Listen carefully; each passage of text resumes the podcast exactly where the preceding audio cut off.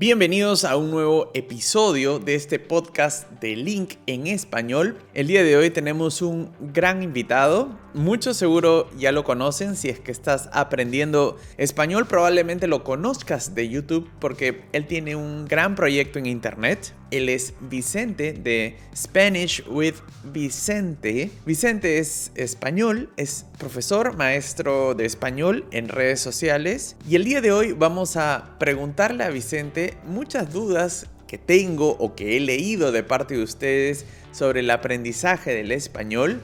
Pero sobre todo vamos a intentar encontrar aquel principal problema de los aprendices de un idioma desde el punto de vista de un profesor. Hoy vamos a intentar llegar a ese punto, pero vamos a hablar de muchas otras cosas. Antes de pasar con Vicente, no se olviden de dejarnos una recomendación, un like, un comentario en cualquiera de las plataformas que nos estés escuchando, ya sea en iTunes, Spotify, en YouTube, en Google Podcast, donde nos estés escuchando, por favor, déjanos un comentario, evalúenos y comparte este podcast. No olvides que en la descripción voy a dejar el enlace al link Link es la plataforma, mi app preferida que yo uso para aprender idiomas. Recientemente acaba de ser lanzada la versión 5.0 de Link, donde podrás encontrar un catálogo inmenso de videos, audios, libros y artículos en decenas de idiomas según el nivel en el que estés aprendiendo. En Link puedes llevar un conteo y una estadística completa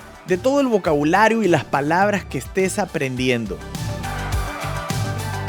Bienvenido Vicente, muchas gracias por haber aceptado esta invitación, gracias por estar acá. Em, yo ya hice una muy breve presentación eh, sobre, sobre lo que conozco de tu canal, pero yo creo que tú lo puedes hacer mejor. No sé si puedes explicar también brevemente qué estás haciendo en internet, dónde te pueden encontrar, eh, de qué estás hablando ahí, etcétera. Sí, bueno, pues bueno, muchas gracias Martín por, invitarme. Y nada, pues me llamo Vicente, soy profesor de español y preparador de los exámenes DELE. Y nada, pues enseño español en YouTube, en mi canal principal, que se llama Spanish with Vicente. Y bueno, pues enseñar español es lo que más me gusta hacer. Y bueno, pues tengo la suerte de poder trabajar a tiempo completo enseñando español, que es lo que más me apasiona. Mm, mm, genial. Em, hay una primera pregunta que tengo en la cabeza hace tiempo, eh, que es, ya, me he topado muchas veces con personas que están aprendiendo español. Yo te he contado antes que yo vivo en Alemania y acá hay muchos alemanes que tienen mucho gusto por el español, o sea, les gusta aprender español. Em, y siempre me preguntan, con qué acento empezar, ¿no? Porque saben que en español tenemos ese, ese problema. No sé si es un problema o es, pero es que hay muchos países que hablan español. Entonces, em, los alemanes que conozco me dicen, pero no sé con qué acento empezar, si con el español de España, que es el como el original, ¿no? O de repente, si me voy a ir de viaje a tal sitio con ese, ¿no? ¿Te han hecho esa pregunta antes? Em, a ver, yo es que trabajo con estudiantes de nivel intermedio y avanzado, entonces cuando, cuando ya llegan a mí, por así decirlo, mm. ya hablan más o menos español, a un nivel B1 más o menos, intermedio, okay. bajo. Sí.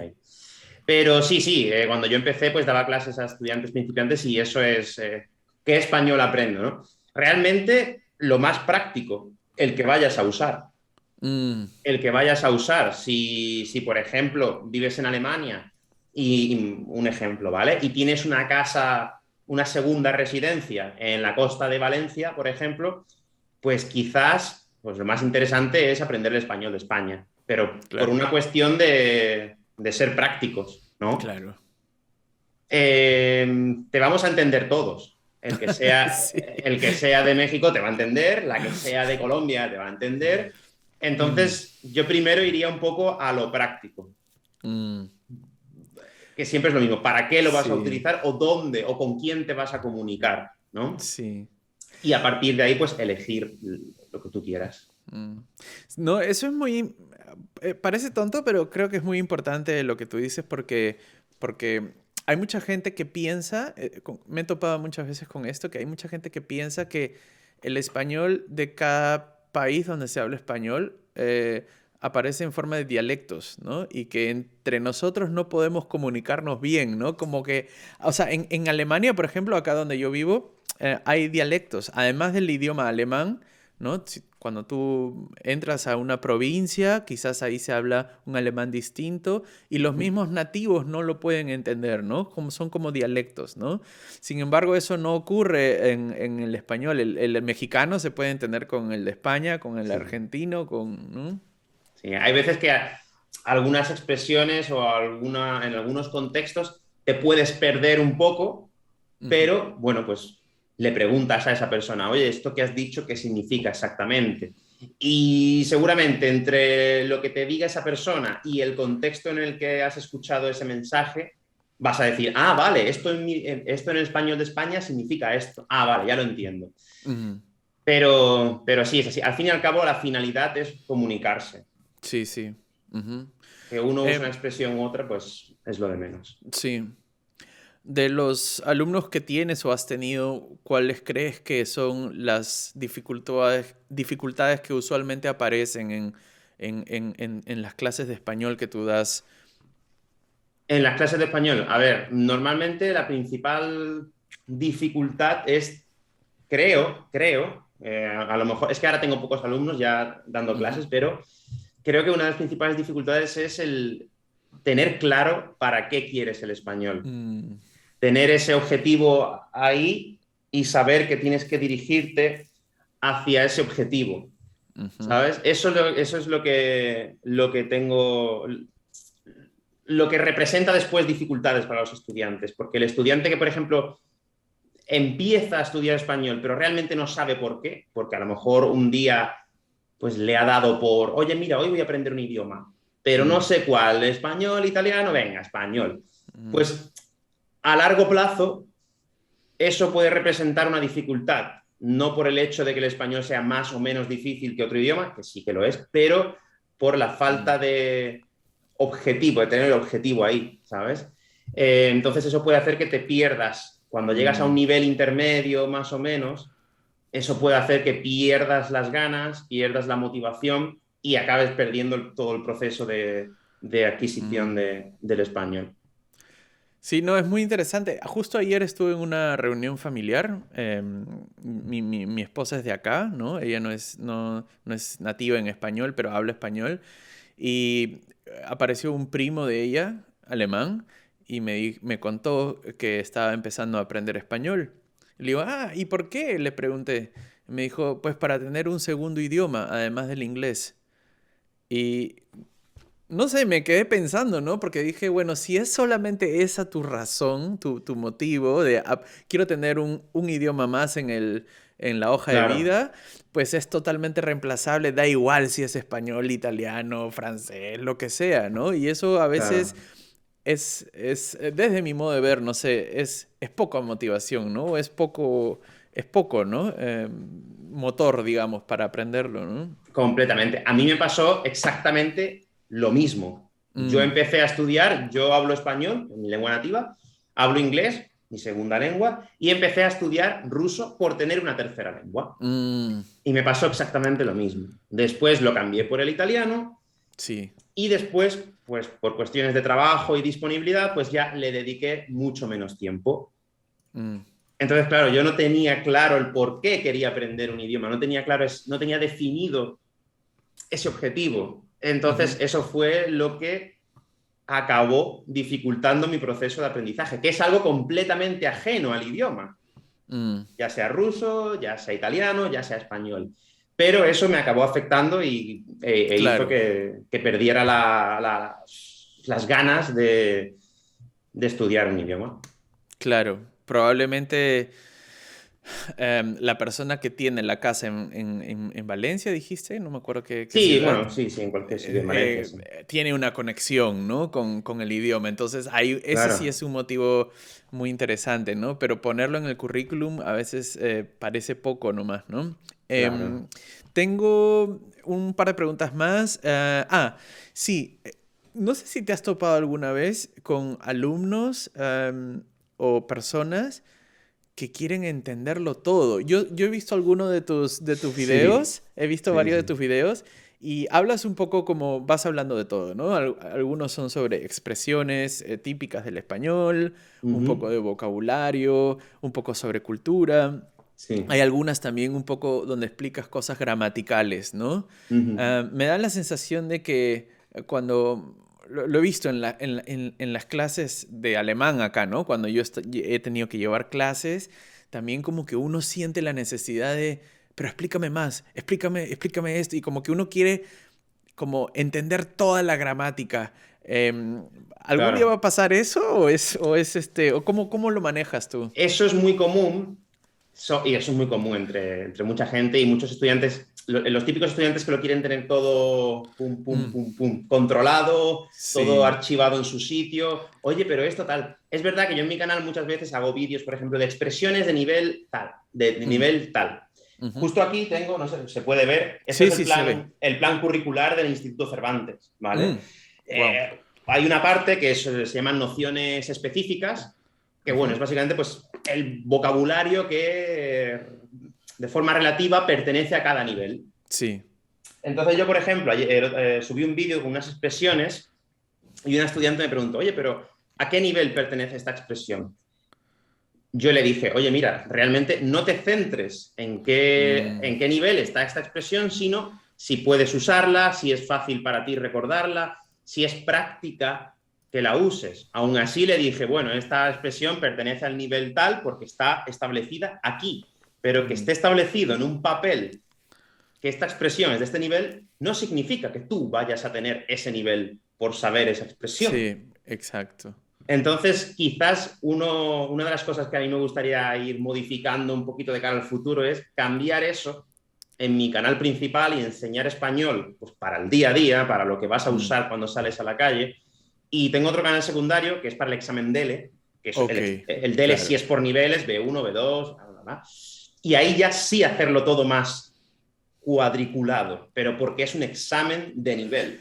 Es que claro, el, examen, o al menos así lo entiendo yo, el examen eh, es un filtro al final para que tú, para saber quiénes tienen el vocabulario o el conocimiento necesario para entrar a la uni o, o entrar a un trabajo determinado. Y entonces quizás los conocimientos que se exigen ahí son más técnicos o un vocabulario más amplio o más formas de decir, pero para muchas veces la comunicación del día a día no son necesarias tantas frases, sino quizás... en absoluto. Eh, menos, ¿no? Sí, Eso, es, eso es... De hecho, una de las cosas que me gusta hacer en los vídeos, en el canal principal de Spanish with Vicente, es que, por ejemplo, hago un vídeo enseñando pues eh, cinco expresiones sobre tal.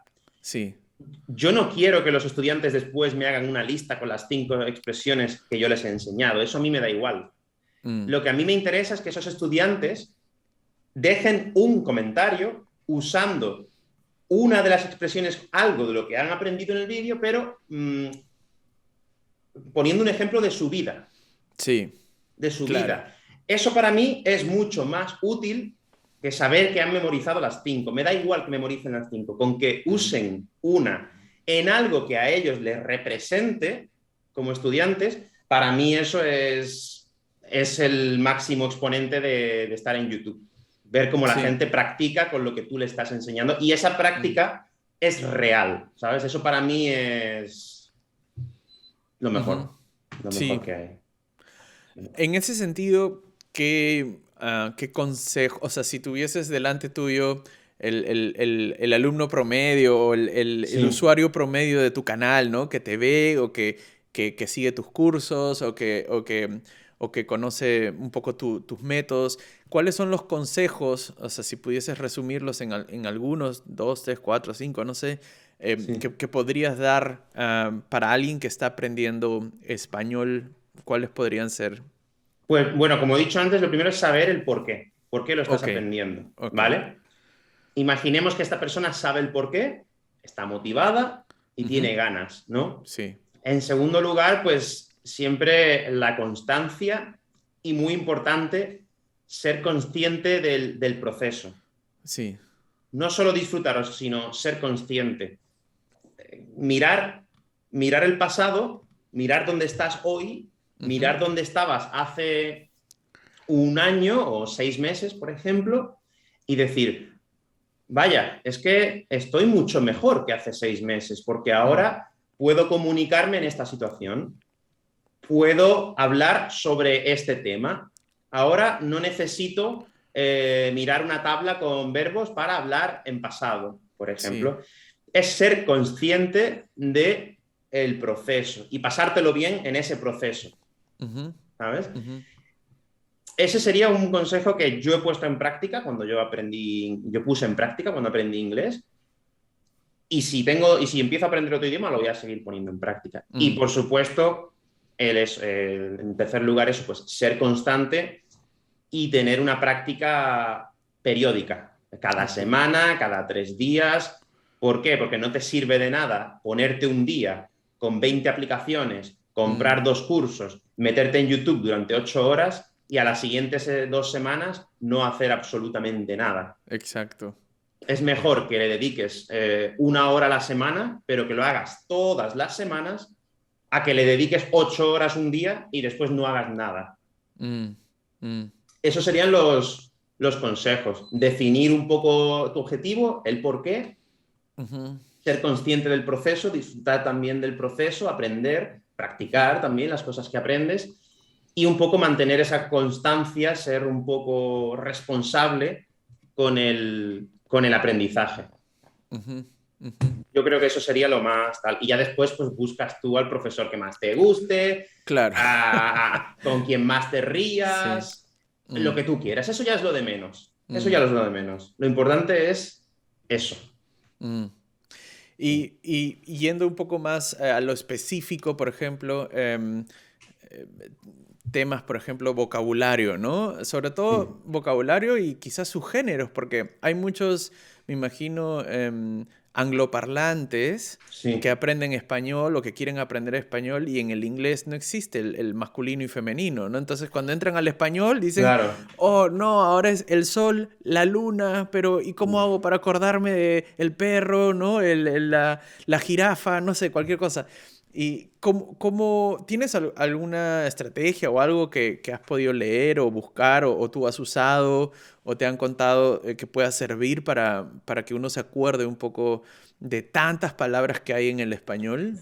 Es complicado, porque si te digo la verdad, cuando la mayoría de estudiantes ya vienen a mí, o sea, a mi mm, canal, por ejemplo, llegan a mi canal, esas cosas ya las saben, ya a lo mejor tienen, alguna... Em, Perdón, se me ha ido la cabeza. ¿Tienen ya alguna noción de masculino, femenino? Se equivocan a lo mejor en, por ejemplo, noche o quizás algunas palabras como organización, no sabes si es él o la, tal. Yo lo que siempre hago con mis estudiantes es que eh, cuando hago clases, cuando hacía clases uno a uno, les casi les obligaba a repetir conmigo. Por ejemplo, si yo le hago una pregunta al estudiante en plan, algo básico, ¿no? Oye, ¿cómo fue el fin de semana? ¿O qué mm. hiciste el fin de semana? Yo siempre les digo un poco que parafraseen, parafrasear, ¿vale? Que mm. repitan lo que yo digo porque de esa forma van a terminar a largo plazo asociando todo. Pues el fin de semana, ¿qué hice? ¿Qué hice el fin de semana? Wow, pues el fin de semana eh, estuve con mis amigos. Entonces ya empiezan a asociar el artículo con el sustantivo el fin de semana. Mm. Te he puesto este ejemplo, pero te podría poner otro ejemplo, ¿vale? Mm. Entonces, esto es lo que va haciendo es asociar un poco y a largo plazo. Pero bueno, eso es una estrategia que yo tengo, ¿vale? Cada, cada maestrillo tiene su librillo. Como no, no, no, lo que dices lo entiendo perfectamente y rápidamente, como para validar lo que estás diciendo, em, quería contar que en mi caso, que me tocó aprender alemán porque me mudé acá, eh, más o menos sucedió de esa manera, porque o sea, son tantas las, eh, las, palabras que hay que aprender y los, los géneros. Incluso acá en Alemania no solamente hay masculino y femenino, hay uno más que es neutro, ¿no? Como hay, hay palabras que son neutras y, bueno, ya tienen un, hay un artículo más, ¿no? No solamente él y la, sino hay otro más, ¿no? Entonces, bueno, em, pero cuando he intentado aprenderme como hacer una lista y aprenderme todo de memoria e intentar con esa lista de memoria poder hablar, no funciona pero cuando he hablado y, o repetido, por ejemplo, frases que otros dicen, o simplemente el hecho de escuchar mucho, después cuando hablo, siento que es como un sentimiento, ¿no? Como que, oye, esto suena bien así, ¿no? Entonces por acá es, ¿no? Claro. O, por ejemplo, esto, la sol o la perro, no suena bien, ¿no? Eh, quizás como que hay un instinto ahí eh, que aparece después de haber repetido o haber escuchado las frases varias veces, creo, ¿no? Claro, sí, sí. Eh, y bueno, ya después tenemos ya otra forma de aprender que es un poco más basada en la experiencia, ¿no? En, la, mm. en lo que es las vivencias. Que bueno, para, para mí esa es la mejor, pero claro, eso ya requiere quizás un poco más de inmersión lingüística y a lo mejor en tu, en tu zona, por así decirlo, en tu zona de confort es más difícil aprender a través de esas experiencias, pero esa ese sería una muy buena forma de, Mm. de aprender. Yo tuve la suerte de aprender inglés así. Mm. Tuve la suerte de trabajar en un restaurante en Manchester donde todos eran jóvenes, gente joven de la mm. universidad. Pues entonces, imagínate, yo todo el vocabulario, las palabrotas, Claro. Las, expresiones de la calle. el bar. En el, bar. el, slang. Claro, yo todo eso pues lo dominaba perfectamente. Para mí eso era lo que hablaba todos los días. Entonces yo estaba acostumbrado a eso. Sin embargo, después a lo mejor a las eh, los phrasal verbs en inglés, que son más complicados, y un vocabulario más formal y tal, pues claro. yo no lo sabía, no estaba tan acostumbrado a ese vocabulario. Después mm. sí, pero mm. mientras trabajaba pues, aprendí todas esas palabrotas divirtiéndome mm. y usándolas con mis compañeros de trabajo. Pues a día de hoy, pues sé un montón de palabrotas en inglés y, y, es algo que no se aprende en un libro, no se aprende mm. normalmente en YouTube, todas esas Es que esa también es una opción, ¿no? Porque muchos van del libro y después les cuesta trabajo como pasar a la calle. Pero también está la opción de ir a la calle, digo, la calle no me refiero a la calle calle, sino como a la vida. Claro. Y, y apoyarse quizás después en los libros, en las clases, ¿no? Eso sería lo ideal. Mm hay muchas expresiones que usamos en el día a día que a lo mejor no están contempladas aquí. ¿Sabes? No están contempladas ahí, pero las usamos todos los días. Sí. Todos los días. Entonces yo intento en los vídeos, intento dejar claro eso. Oye, mm. que lo usamos todos los españoles. En el día a día se usa y es muy frecuente usar esto. Y, y esto que dices es muy interesante también para los que están aprendiendo español, porque hay muchas veces la idea de que el, como la Real Academia de la Lengua o el diccionario es como el manual, ¿no? Y, todo lo que está ahí, así tiene que ser. Pero en realidad es al revés. Eso es como simplemente el puesto por escrito, o sea, es el idioma puesto por escrito. Y el idioma puede cambiar. Y pongo ejemplos como por, como por ejemplo, em, no sé, hay palabras como mm, el mar, ¿no? En algunos países se dice el mar, pero cuando lo ves, lees en libros a veces es la mar. Como que, el, como que, no sé si lo has leído alguna vez, pero a veces escriben la mar y a veces escribe el mar. Y si vas al diccionario, los dos están correctos. Y eso para un extranjero, para alguien que está aprendiendo español, es como, como, ¿cómo puede ser posible que... Y para mí también, ¿eh? O sea, yo no sabría explicarte ahora o el, agua, ¿no? El agua, que es masculino, pero cuando lo conjugas es el agua fría.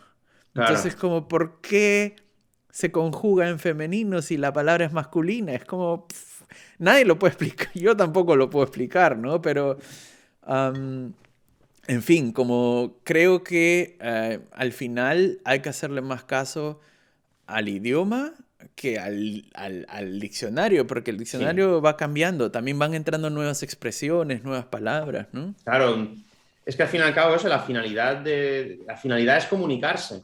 Mm. Entonces, si yo utilizo alguna construcción o alguna expresión y tú la entiendes, tú la usas con tu vecino, el vecino la entiende, el vecino la usa con su madre, su madre la entiende y, y, al final tenemos una comunidad que entiende algo, en común se acepta. Exacto. Porque esa es la finalidad del idioma. Y bueno, todos hemos visto cómo han evolucionado los idiomas a lo largo de los de los de cientos de años y va a seguir pasando seguramente. Y sigue pasando.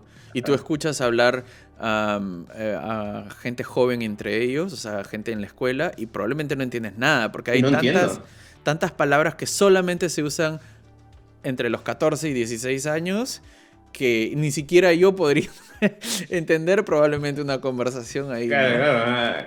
A mí el otro día, el, otro día estaba paseando, haciendo una ruta por el campo y me crucé con unos chavales y no sé qué, pasó algo, me dijeron, loco, loco. Claro, para mí decirle loco, loco a una persona más mayor que yo es una locura. Claro. yo sé que el chico no lo hizo con la intención de llamarme loco a mí. Claro. ¿Lo hizo por qué? Pues porque. Como, hey, tío. O hey. Sí, exactamente. Igual que yo digo, eh, eh tío, ellos dicen loco, loco. Claro. Y, me, hizo, me hizo gracia, porque, claro, para mí decirle a una persona mayor que yo, eh, loco, loco, mm. para mí sería una falta de respeto. Claro. Pero yo entiendo que dentro de su comunicación con su círculo, esta palabra no representa que te esté mm. llamando, pues, que estás enfermo mental, por ejemplo. No. Simplemente es una muletilla que usa con sus amigos todos los días. Y, lo acepto. Mm. Lo acepto, no me enfado, entiendo que eso se usa y ya está. Yo no lo uso, pero bueno. Mm. Buenísimo. Oye, muchísimas gracias, eh, Vicente. No sé si puedes recordarnos de nuevo eh, dónde la gente te puede encontrar en redes sociales, em, dónde te pueden hacer quizás algunas preguntas, dónde pueden entrar en pues, contacto contigo. Sí, en, mi, tengo dos canales eh, de YouTube. El principal es Spanish with Vicente.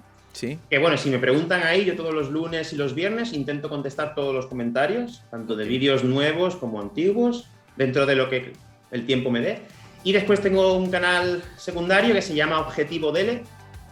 Objetivo DL B2, que es para ya más específico para pues, el examen DL B2.